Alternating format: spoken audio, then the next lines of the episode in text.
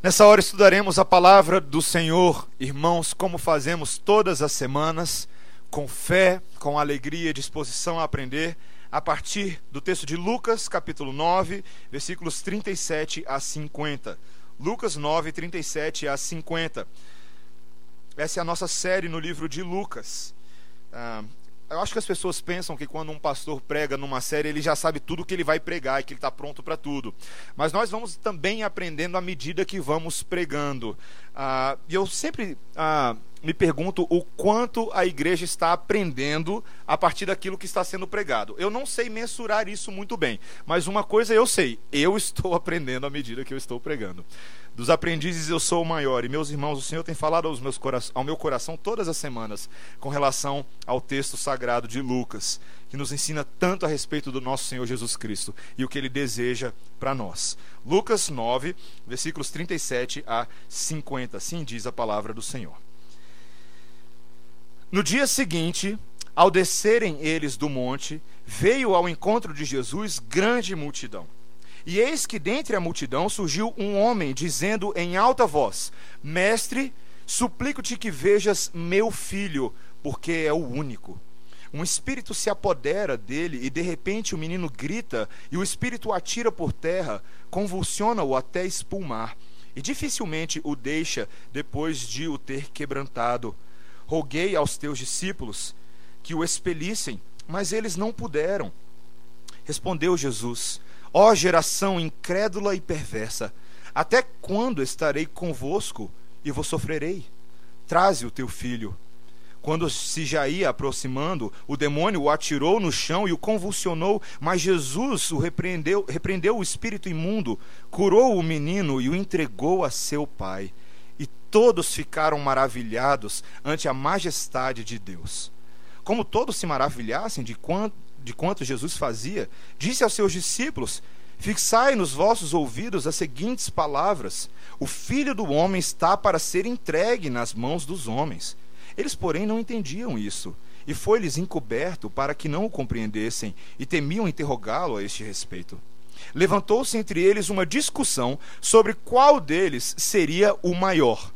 Mas Jesus, sabendo o que se lhe passava no coração, tomou uma criança, colocou-a junto a si e lhes disse: Quem receber esta criança em meu nome, a mim me recebe.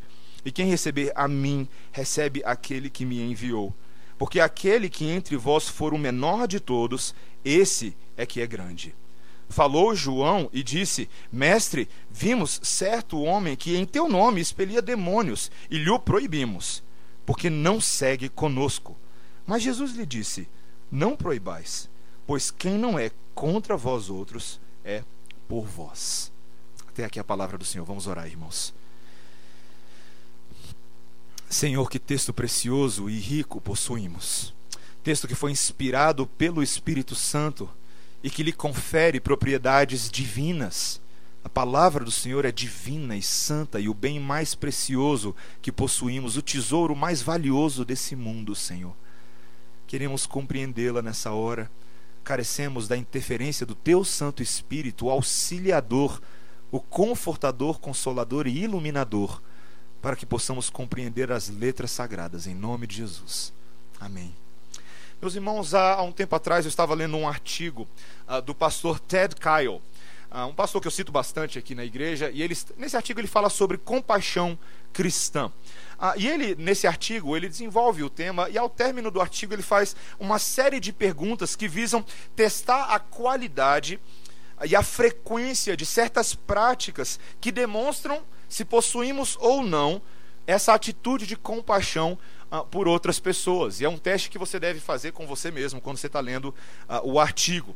Uh, e a pergunta que ele faz é a seguinte: quanto tempo já se passou desde a última vez que você. E aí ele cita uma série de coisas. Por exemplo, desde a última vez que você tirou um tempo para visitar alguém que mora sozinho.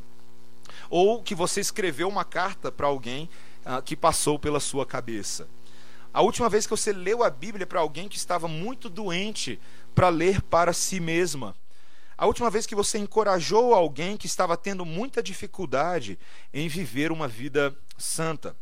Qual foi a última vez que você orou fervorosamente por alguém que está tropeçando? Qual foi a última vez que você tentou fazer um estudo bíblico com alguém que você sabia que era um perdido? Qual foi a última vez que você disse a um adolescente que você está orgulhoso dos esforços dele de viver para o Senhor? E por aí vai. Né? E eu fui me analisando à medida que eu li.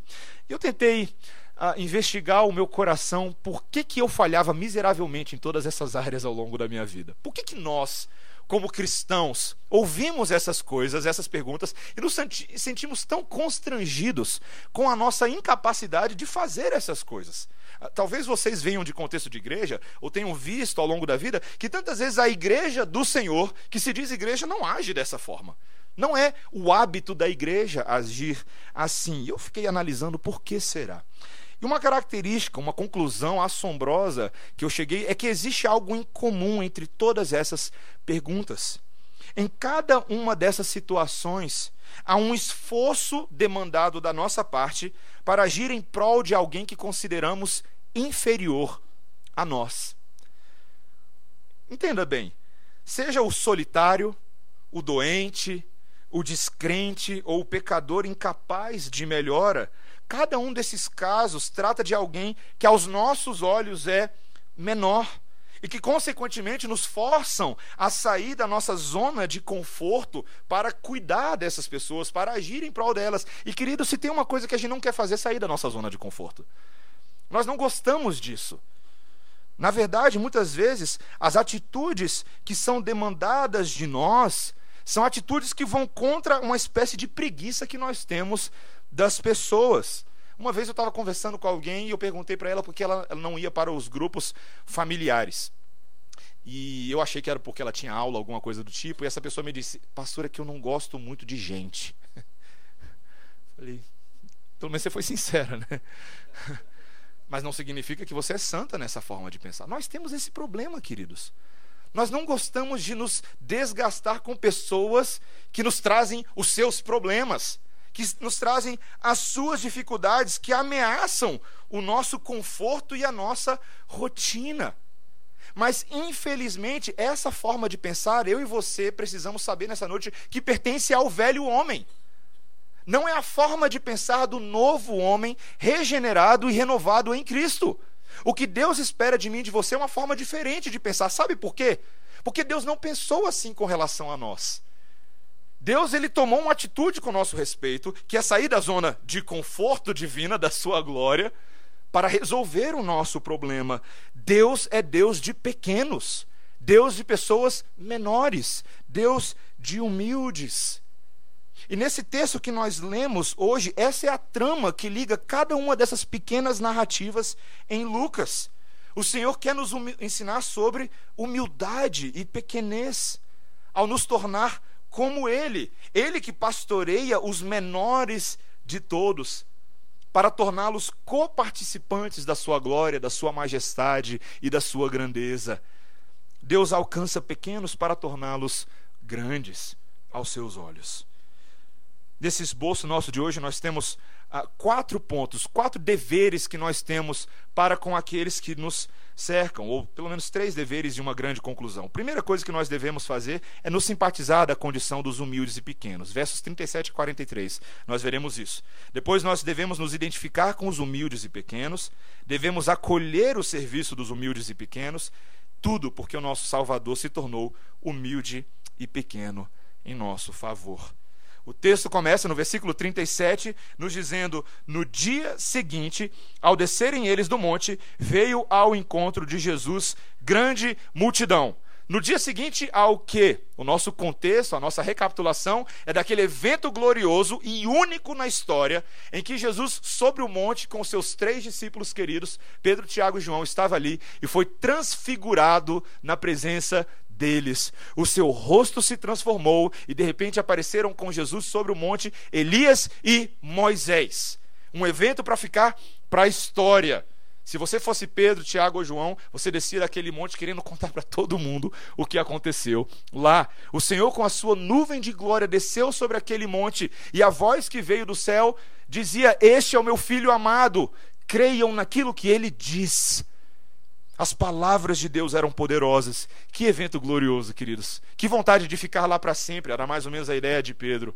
Senhor, vamos ficar por aqui mesmo. Façamos tendas, uma para você, uma para Moisés, outra para Elias. Aqui está bom demais.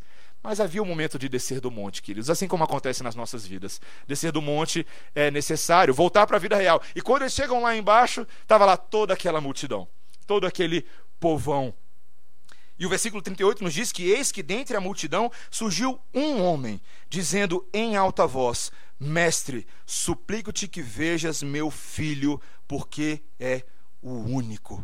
Um espírito se apodera dele e de repente o menino grita e o espírito agita por terra, o, o atira por terra, convulsiona-o até espumar e dificilmente o deixa depois de o ter quebrantado. Queridos, eles saem de glória, de um momento glorioso e maravilhoso, para descer a multidão, e um homem naquela multidão tem uma causa muito complicada. O seu único filho, o seu amado e querido filho, está numa situação que é impossível aos seus olhos de ser resolvida. Ele está sendo atribulado por Satanás. Meus irmãos, é impressionante a quantidade de vezes no livro de Lucas que o autor, o evangelista Lucas, ele registra essas características pessoais e emotivas da vida das pessoas, daqueles necessitados que chegavam ao Senhor Jesus Cristo. Esse homem tinha um único filho, o seu amado e querido filho, e o único que ele tinha havia sido enlaçado por Satanás. Estava sofrendo. Sabe, meus irmãos, muitas vezes nós temos dificuldade de ver nos nossos dias alguém que seja assim, alguém que seja condoído pelo seu filho, que ama verdadeiramente, conhece a aflição do seu filho e admite a sua incapacidade de socorrê-lo. Muitas vezes nós dizemos que amamos os nossos filhos, mas preferimos ver os seus problemas como uma fase passageira, uma fase de descoberta. Eu lembro isso até hoje. Uma vez, ah, um amigo meu estava passando por uma fase muito difícil e os pais foram conversar com o pastor, porque não sabiam o que fazer com ele. Éramos todos adolescentes, mas ele era muito da pesada. E os pais foram conversar com o pastor, e o pastor, naquela época, falou para ele, para os pais: é só uma fase, vai passar, fiquem tranquilos. E essa fase nunca passou, queridos. Dos 13 anos de idade até hoje, essa fase nunca passou. Ele se afastou do Senhor completamente nós ignoramos tantas vezes, meus irmãos, que os nossos filhos que vivem nesse mundo, seus problemas não são meramente problemas, mas estão sendo atacados sim por Satanás e pelo mundo e pelos ideais desse mundo caído. E o pior que tantas vezes nós não, não recorremos a Jesus para socorrê-los, e sim a métodos meramente humanos que, ainda que possam ter o seu valor temporário, são incapazes de de fato resolver o problema.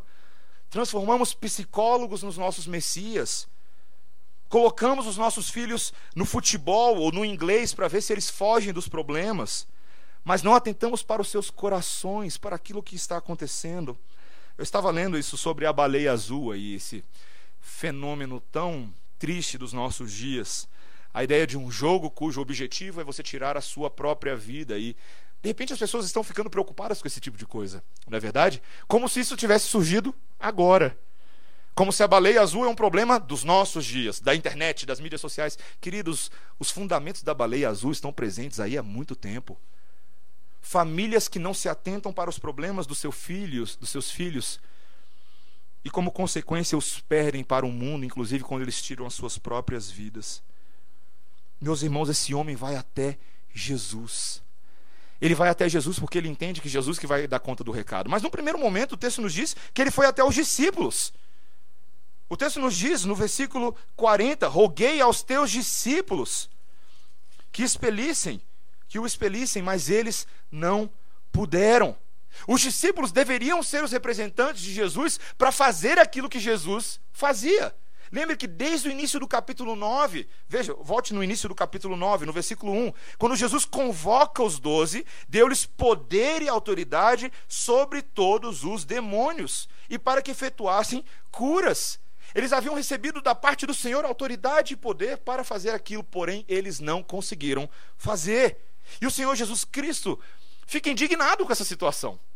Ele diz: Ó oh, geração incrédula e perversa, até quando estarei convosco e vos sofrerei?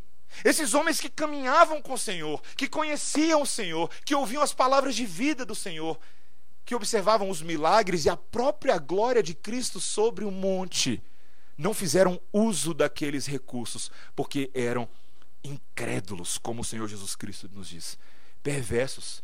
Estavam ao lado do Senhor Jesus todos os dias, usufruíam da bênção da companhia e da presença dele, porém não faziam bom uso dessas coisas.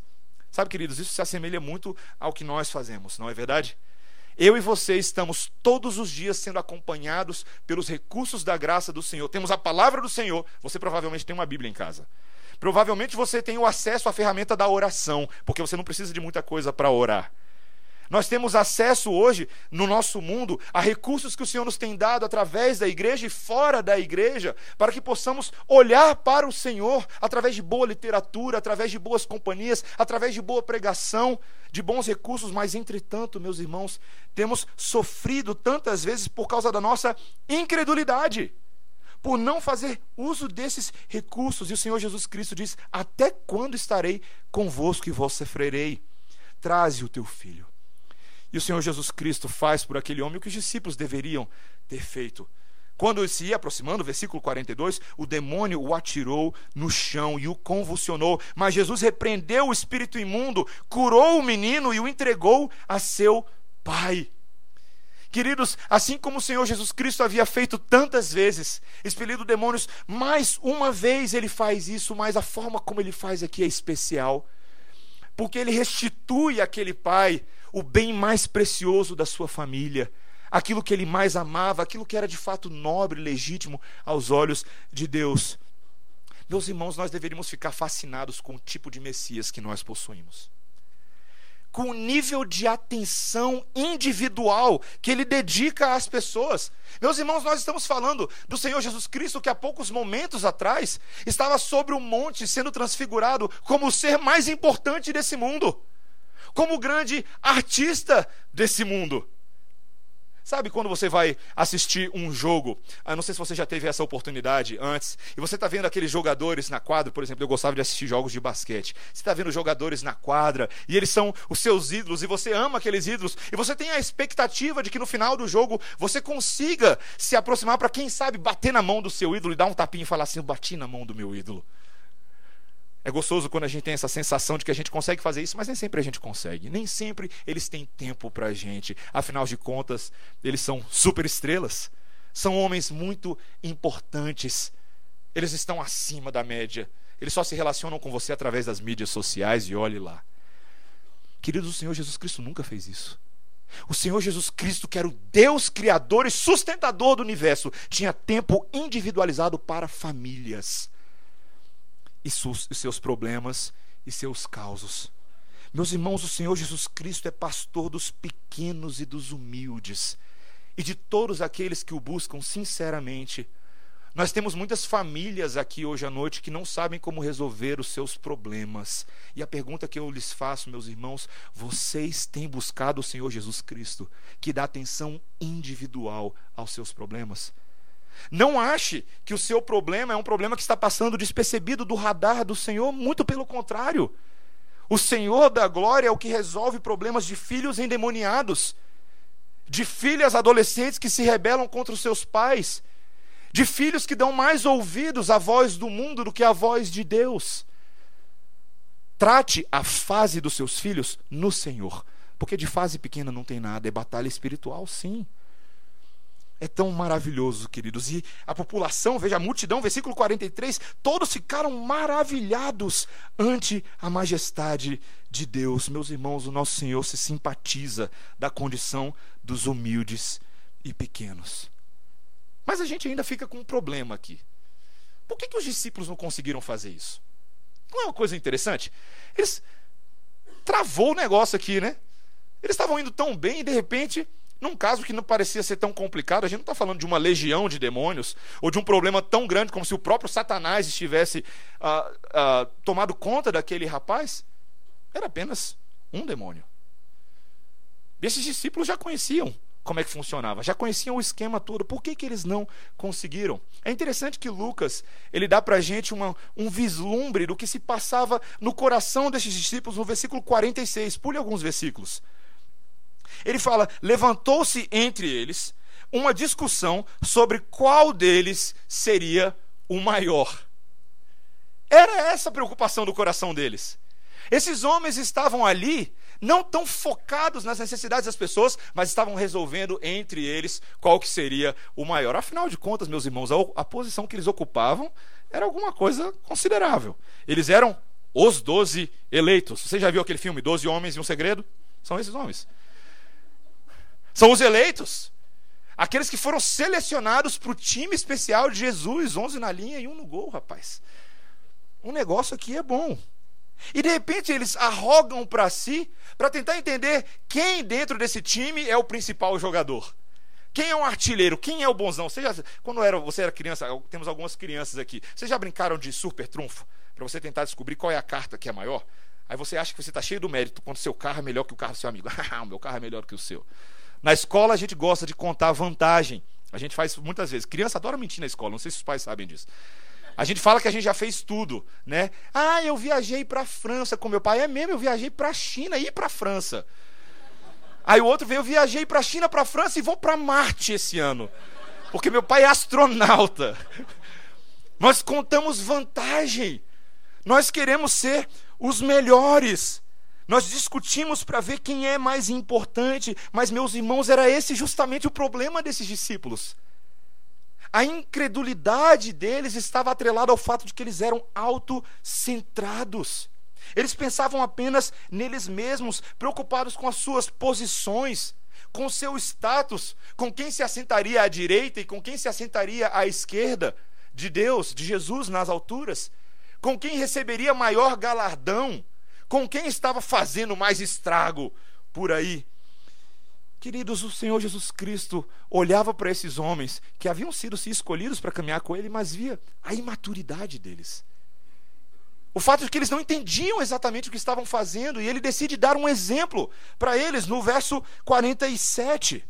Mas Jesus, sabendo o que lhe passava no coração, tomou uma criança colocou-a junto a si e lhes disse: Quem receber esta criança em meu nome, a mim me recebe, e quem receber a mim, recebe aquele que me enviou. Porque aquele que entre vós for o menor de todos, esse é que é grande. O Senhor Jesus Cristo, aparentemente, pega a, primeira criança que passa. O texto não diz para a gente exatamente onde eles estavam, mas havia ali provavelmente uma criança entre a multidão, e o Senhor Jesus Cristo toma essa criança e mostra para os discípulos: vocês querem ser grandes, vocês precisam receber essa criança. E o que, que ele queria dizer com isso? Talvez você não saiba, mas na sociedade judaica, as crianças não tinham muito valor. Elas não tinham uma força de trabalho, elas não tinham a capacidade de produzir, elas não tinham posição ou status na sociedade. Para muitos, elas eram vistas apenas como um estorvo. Assim como tantas pessoas nos nossos dias veem. Crianças são apenas alguma coisa para dar trabalho. Conversando com um casal recentemente que disse que não queria ter filhos, por quê? Porque criança dá trabalho. Esse era o argumento deles. Criança dá trabalho, para que, que eu vou ter trabalho se eu posso viajar duas vezes por ano? Se eu posso não pagar escola particular? Se eu posso não ter que ter uma série de problemas. Queridos, crianças não são muito valorizadas. Não eram muito valorizadas entre os hebreus e nos nossos dias também. Não são assim tão valorizadas. Mas não para o Senhor Jesus. O Deus da transfiguração desce do monte e toma uma criancinha do meio da multidão para mostrar que ele se importava sim com os menores que ele se importava com elas. E ser grande aos olhos de Deus é se importar com os pequenos, inclusive crianças. Sabe, meus irmãos, eu tenho refletido muito nos nossos dias se, se nós temos nos preocupado adequadamente com as nossas crianças. Se nós temos ensinado a elas o caminho em que devem andar, instruindo em toda boa e sã doutrina para que elas venham a glorificar ao Senhor. O Senhor valoriza as crianças, pois da boca do, dos pequeninos procede o perfeito louvor. Tantas vezes o Senhor nos instruiu que a nossa fé deveria ser como a fé de uma criança, genuína, pura e não tangida de malícia. Uma fé que crê no Senhor. Elas são importantes exemplos para a nossa piedade cristã e devem ser cuidadas com afinco. É por isso que na igreja nós dedicamos tempo a pensar nas crianças. Nós temos um serviço de apoio à infância, cujo objetivo é instruí-las no caminho que devem andar. Tantas vezes, os pais, depois que os filhos já são adolescentes e adultos, falam: Onde foi que eu errei? Eu te digo, na infância. Na infância. É na infância em que erramos tanto. Ah, mas eu nunca fiz nada de errado. E você acha que a nossa omissão em agir como tutores e mentores em Cristo das crianças não causa problemas na vida adulta? Causam muitos problemas, queridos. Meus irmãos, eu tenho a experiência própria, eu posso afirmar sem medo de ser feliz, meus irmãos, que eu estou aqui na frente hoje à noite em grande parte porque os meus pais, na minha infância, não me pouparam o evangelho faziam culto familiar comigo, cuidavam de mim, oravam comigo, me levavam para a igreja, insistiam comigo, acorda, acorda, domingo de manhã, acorda, vamos embora. Isso é importante. Nós devemos atentar para os menores, porque o Senhor Jesus Cristo atenta para os menores. E esse é o nosso status diante do Senhor. Servir aqueles que carecem desse serviço. Um comentarista faz o seguinte comentário: o serviço a outros qualifica a grandeza dos filhos de Deus. O serviço a outros qualifica a grandeza dos filhos de Deus. Meus irmãos, temos buscado uma grandeza que o mundo quer propor, e a grandeza do mundo é ser chefe sobre outros, mandar sobre outros, mas a grandeza do Senhor é servir a outros. O Deus Todo-Poderoso se inclina e lava os pés chechelentos dos seus discípulos. E ele fez isso, meus irmãos. E após fazer o lava-pés, ele instrui a todos nós, aquele que quer ser grande, que seja pequeno, que seja humilde. Meus irmãos, nós temos dificuldade com isso. Nosso cuidado com os outros, outro comentarista fala isso, é uma medida da nossa grandeza. Quanta preocupação você demonstra a outros. Essa é uma questão vital que pode medir com precisão a sua grandeza aos olhos de Deus. Assim como você expressa cuidado para os outros, especialmente os desamparados, os necessitados, os pobres e aqueles que não podem retornar o seu amor e preocupação, é essa resposta honesta em serviço que qualifica a sua grandeza, a sua real grandeza. Meus irmãos, nós precisamos considerar isso nessa noite. Veja que logo em seguida, no versículo 49, uma situação diferente, porém semelhante acontece. Falou João e disse: Mestre, vimos certo homem que em teu nome expelia demônios e lhe proibimos, porque não segue conosco. Mas Jesus lhe disse: Não proibais, porque quem não é contra vós, outros é por vós. João traz uma situação. Vimos um homem que estava expelindo demônios. E o que, que devemos fazer com ele? Fazemos aquilo que deveríamos ter feito. Nós pedimos para ele parar não era para expulsar demônios em nome de Jesus. Meus irmãos, isso é tão curioso quando nós não aceitamos aqueles que fazem algo parecido conosco, mas não pertencem ao nosso grupo. Essa é a grande briga entre os taxistas e os uberistas. Você sabe que grande parte da revolta não é apenas para defender a categoria, mas uma espécie de inveja, sim. De um serviço que parece um pouco melhor, diferente do que o meu, mas que está ocupando o meu espaço e concorrendo com o meu pão nosso de cada dia. Sabe, meus irmãos, o Senhor Jesus Cristo está mostrando para esses discípulos não é a forma de pensar. Essa não é a forma de pensar. Só existem dois times: os nossos e os outros. O Senhor Jesus Cristo reconhece que aquele homem estava jogando do lado certo, que as suas ações refletiam os atos de alguém que seguia a Jesus, mesmo à distância mesmo que ele não estivesse próximo. Inclusive, se você reparou bem, ele estava fazendo aquilo exatamente que os discípulos deveriam ter feito e não fizeram. Vocês repararam? que ele estava expelindo demônios e há um tempinho atrás os discípulos não conseguiram fazer isso. Inveja. Meus irmãos, às vezes nós queremos ser tão protetores daquilo que é nosso. E temos dificuldade quando outros estão também servindo ao Senhor, ainda que de uma forma um pouco diferente. Isso acontece muito no nosso meio. Na nossa teologia reformada, nós criamos essa bolha tantas vezes. Nós estamos certos. Os outros, todo mundo está errado. E todo mundo que está tentando fazer alguma coisa parecida com a nossa, mas não está caminhando conosco, na verdade, não é dos nossos. Eu lembro que lá nos Estados Unidos havia uma discussão sobre ah, quem eram os verdadeiramente reformados. Essa discussão acontecia no seminário. Ah, porque o que está acontecendo nos Estados Unidos nos últimos anos e no Brasil também é que o conhecimento de teologia reformada e calvinista está crescendo não apenas nos círculos historicamente reformados, como os presbiterianos, mas fora dos círculos presbiterianos, entre batistas, metodistas e muitas denominações que não têm nome, ou até mesmo comunidades que não são denominações históricas. E muitas vezes os presbiterianos ficam ofendidos com isso. Nós somos reformados. Por quê? Porque nós somos historicamente reformados. Quer dizer então que outros não podem ter conhecimento da verdade?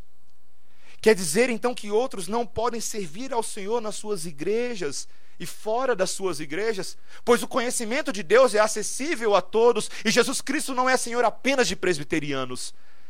Ele é Senhor de todos por quem ele entregou a sua vida. Queridos, isso é importante dizer de púlpito numa igreja presbiteriana. Nós sim amamos o Senhor pelos nossos distintivos e cremos sim que aquilo que professamos aqui está alinhado com a palavra do Senhor, mas o Senhor não está condicionado a nós para salvar pessoas. Ele não está condicionado à nossa denominação. Muito pelo contrário, ele quer que nós entendamos que para alcançar o mundo precisamos de unidade com outros irmãos naquilo que é verdadeiro, naquilo que é santo. Eu sei que é difícil, essa discussão não é fácil, a discussão de verdadeira unidade. Mas é possível? Sim! Assim como discípulos que caminhavam com Jesus e discípulos que caminhavam longe de Jesus estavam todos no mesmo time. E compete a nós, como igreja, entender que esses que parecem servos menores, servos de teologia menor do que a nossa, também são servos do Senhor. Não os proibais, porque quem não é contra vós é por vós. Lembre-se quando, ah, naquela situação em que Apolo estava pregando, e ele era um homem douto em palavras, ele pregava com, com alegria. Mas o problema é que ele não pregava exatamente o que precisava ser falado. E Priscila e Áquila, em Atos, tomam aquele homem à parte e decidem instruí-lo para que a sua pregação fosse mais adequada, fosse melhor, fosse mais condizente com a verdade das Escrituras. Ele pregava sim a Cristo, mas ele precisava de instrução. Em vez de proibi-lo e dizer que tudo que ele estava fazendo estava errado, eles tentaram encorajá-lo e consertá-lo e exortá-lo e admoestá-lo. É assim que crentes fazem. Nós não jogamos, nós não cuspimos no prato em que nós comemos, nós ajudamos as pessoas aonde elas estão a, a, terem as suas vidas mais alinhadas com o Senhor. E essa é uma forma de acolher o serviço daqueles que aos nossos olhos são pequenos e menores. Não somos proprietários da verdade, meus irmãos. Deus é proprietário da verdade. E nosso trabalho é servi-lo. Como que isso é possível a nós, queridos? Na prática. Como seria possível aos discípulos verdadeiramente terem esse tipo de compaixão pelos menores? De simpatizar-se da condição deles, de se identificar com eles, de acolher o serviço deles. Como é possível fazer isso? Porque nós temos dificuldade em fazer isso. Meus irmãos, a resposta está nesses três versículos, 43 a 45. Todos estavam maravilhados daquilo que Jesus fazia, mas ele disse aos seus discípulos, versículo 44: Fixai nos vossos ouvidos as seguintes palavras: O filho do homem está para ser entregue nas mãos dos homens. Eles, porém, não entendiam isso, e foi-lhes encoberto para que não o compreendesse, e temiam interrogá-lo a esse respeito. Meus irmãos, havia uma realidade aqui que era difícil dos discípulos compreenderem. Era que aquilo que Jesus demandava deles, o pastoreio pelos menores, pelos humildes, o cuidado paternal, era aquilo que ele mesmo estava fazendo na sua obra redentiva. O que foi que o Senhor Jesus Cristo fez ao vir ao mundo? Ele abandona a sua glória celestial? Esconde ela num corpo de homem, e ali as duas naturezas estão agora coexistindo num ser humano de carne e osso. Alguém que veio caminhar entre nós. Meus irmãos, o Senhor Jesus Cristo simpatizou-se da condição dos pequenos e humildes, tornando-se ele mesmo pequeno e humilde. Essa é a história da manjedoura. Essa é a história das portas fechadas, da rejeição, daquele que veio para os seus, mas os seus não o receberam. O Senhor Jesus Cristo entende de pequenez e humildade, pois Ele é o Deus encarnado da humilhação. Ele é o Deus que se fez pequeno, Ele é o Deus que se identificou com os menores. e se fez o menor de todos ao viver nesse mundo. Eu acho que os discípulos não compreendiam isso muito bem. Que aquele que caminhava com eles todos os dias era o Deus criador dos céus e da terra. Você consegue imaginar como que seria para Jesus, como ele se sentia, tendo que lidar com aqueles discípulos todos os dias, com seus pecados, com as suas falhas, com seus problemas? Você consegue imaginar como isso seria para Jesus, sendo todo santo, todo bom, todo perfeito, tendo que lidar com essas pessoas? Mas ele assim atuou com misericórdia e tolerância para com aqueles homens, conviveu com eles, riu com aqueles homens, chorou com aqueles homens. Meus irmãos, não sendo isso suficiente apenas viver entre os homens, ele se fez ainda menor, indo voluntariamente para uma cruz que não era dele para uma cruz criminosa. Um tipo de punição reservada para os piores, os menores, os pobretões, os marginalizados. A humilhação do nosso Senhor Jesus Cristo, queridos, é grandiosa. A doutrina da humilhação de Cristo é, em teologia sistemática, uma das doutrinas mais preciosas que nós temos. Porque ela nos conta da trajetória desse que saiu de toda a sua glória para ir o mais profundo abismo ao colocar a sua própria vida em jogo, substituindo pecadores que não mereciam seu amor. O Senhor Jesus Cristo vai à cruz, e quando ele vai à cruz, meus irmãos, ele se identifica com o pior dos pecadores.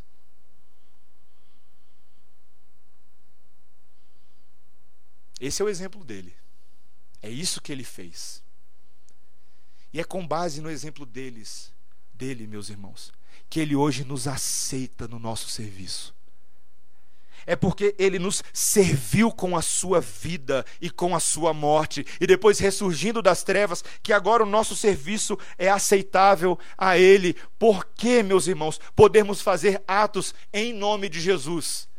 Porque o nome de Jesus é o nome sobre todo nome. É o nome dele que prevaleceu na cruz do Calvário. Aquele que morreu também foi vencedor, vencendo sobre o pecado, vencendo sobre a culpa, vencendo sobre a maldição que nos era reservada, vencendo sobre a morte. E ao fazer isso, queridos, executando o melhor serviço que alguém poderia ter executado em nosso favor, ele nos recebeu, ele nos serviu e ele nos acolheu. Meus irmãos, nós nos tornamos verdadeiramente grandes na cruz de Cristo aqueles que morreram com ele também são ressuscitados com eles. Os pequeninos se tornam governantes da criação. Como isso é possível? Somente, queridos, um Deus grande em misericórdia. Um Deus que não apenas ensina tolerância e caridade, mas é Ele mesmo caridoso e generoso para conosco. Meus irmãos, esses discípulos não estavam entendendo isso, mas nós temos que entender isso hoje à noite. Essa informação lhes fora reservada por um tempo, é o que o versículo 45 nos diz. Eles não entendiam isso. Estava encoberto para que não compreendessem. Mas era necessário que todas as coisas fossem assim. Era necessário que Cristo não fosse impedido de ir à cruz, mesmo pelos seus discípulos. Meus irmãos, nós podemos aceitar o serviço de outros hoje porque o Senhor Jesus Cristo nos aceitou, ele nos justificou. E é isso que nos une a ele. Meus irmãos, tendo agora esse exemplo e essa capacitação de Cristo na cruz, nós podemos tentar responder as perguntas que o pastor Ted Kyle faz para a gente naquele artigo. Será que nós temos ativamente cuidado de outros que são menores e humildes, como Cristo cuidou de nós, que somos menores e humildes? Será que nós temos tirado um tempo para visitar aqueles que são sozinhos, assim como Cristo nos visitou quando estávamos sozinhos nos nossos delitos e pecados? Será que você tem escrito uma carta para alguém que passou aí pela sua cabeça, assim como Cristo nos escreveu essa carta inteira, quando nós estávamos também abandonados à nossa própria sorte? Será que você lê a Bíblia para alguém que estava muito doente para ler para si mesmo, assim como Cristo envia o seu Espírito Santo que ilumina a verdade nos nossos corações enfermos, quebra os grilhões e lê a própria palavra para que nós entendamos ela? Será que você encorajou alguém que está tendo muita dificuldade em viver uma vida santa, assim como o Espírito Santo nos encoraja dia após dia a tomar a nossa própria cruz, negarmos a nós mesmos e seguirmos o nosso Senhor? Será que você tem orado fervorosamente por alguém que está tropeçando, assim como o Espírito Santo intercede por nós com gemidos inexprimíveis, porque nós não sabemos orar como convém, e ele nos ajuda nas nossas orações? Será que você tem tentado fazer um estudo bíblico com alguém que você sabe que é um perdido, assim como o Senhor Jesus Cristo instruiu os seus discípulos perdidos todos os dias durante três anos com a palavra e com vida? Será que você disse a um adolescente que você está orgulhoso dos seus esforços de viver para o Senhor, assim como o Senhor nos encoraja e nos anima quando nós tentamos viver uma vida santa para Ele? Queridos, o Senhor Jesus Cristo é o exemplo da compaixão que eu e você devemos ter por outros, do que devemos fazer pelas pessoas. E sabe, meus irmãos, passou da hora de nós ficarmos com os braços cruzados. Na nossa vida de igreja, tantas vezes esperamos que alguém faça por nós, ou queremos ter um título para fazer isso. Queremos que alguém nos dê um título, ó, oh, você é diácono, agora você serve. Ah, que bom, agora eu posso servir. Você é presbítero, agora faça alguma coisa. Você é líder da música. Meus irmãos, você não precisa de título algum que o Senhor não tenha te dado. Você é crente, filho de Deus. Sirva ao Senhor com compaixão. Eu estava conversando com um casal agora há pouco. Meus irmãos, eu falei para eles: uma das dificuldades que um pastor sente na vida de igreja é porque o que ele deseja fazer não é apenas ele mesmo pastorear as pessoas, mas que as pessoas entendam que elas devem se pastorear umas às outras, cuidar mutuamente uns dos outros, serem sensíveis com as necessidades uns dos outros. É isso que nós precisamos fazer, irmãos. E você não precisa dar ordem de nenhum pastor para isso. O bom pastor já te deu essa ordem. O grande pastor de ovelhas que nunca nos deixa faltar nada. Meus irmãos, todo cristão pode fazer algo para demonstrar compaixão e encorajar outros. Todo cristão. Você já tem todos os recursos que você precisa. Eu não estou falando de seminário, estudo teológico, eu estou falando da gangue que anda com você, Deus Pai, Deus Filho, Deus Espírito Santo. Você já tem tudo. Você já tem tudo. Você tem todos os recursos da graça para fazer tudo o que o Senhor espera. E nós devemos fazer isso, meus irmãos. Que o Senhor nos encoraje, que nos tire da nossa zona de conforto e nos leve a ter compaixão como Ele tem compaixão de nós. E que isso seja a tônica da vida da igreja. Esse é o meu desejo como pastor dessa igreja para esse ano e para sempre, viu, queridos? O meu desejo é que o Senhor crie em nós o coração de Jesus e a mente de Cristo e que nós sejamos assim. Vamos orar, irmãos. Senhor, nós te louvamos nessa noite, porque a tua palavra é palavra de encorajamento para cada um de nós. Se queremos ser os maiores, e de fato queremos ser grandes, Senhor, precisamos aprender o que significa ser pequeno. Servos pequenos que servem como Cristo que se fez pequeno serviu. Ajuda-nos, Senhor, a não apenas caminhar após o exemplo do nosso Senhor Jesus Cristo, mas nos apoiarmos no poder e na capacitação dele. Em termos a mente do nosso Senhor e o nosso coração reconfigurado para pensar como Cristo pensa. Senhor, Espírito Santo de Deus, ajuda-nos nessa tarefa. Derrama sobre a tua igreja um espírito serviçal, Senhor. Para que nós não sejamos morosos, lentos e preguiçosos em nos compadecer uns dos outros e nos responsabilizarmos uns pelos outros. Que tenhamos todos o coração e a mente do nosso bom pastor. Ajuda-nos, Senhor. Pedimos isso encarecidamente, instrui-nos, tanto pela tua palavra quanto pelo teu espírito.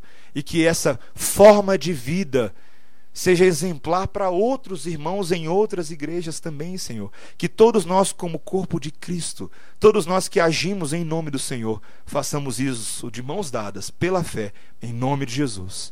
Amém, Senhor. Amém. Vamos ficar de pé, irmãos.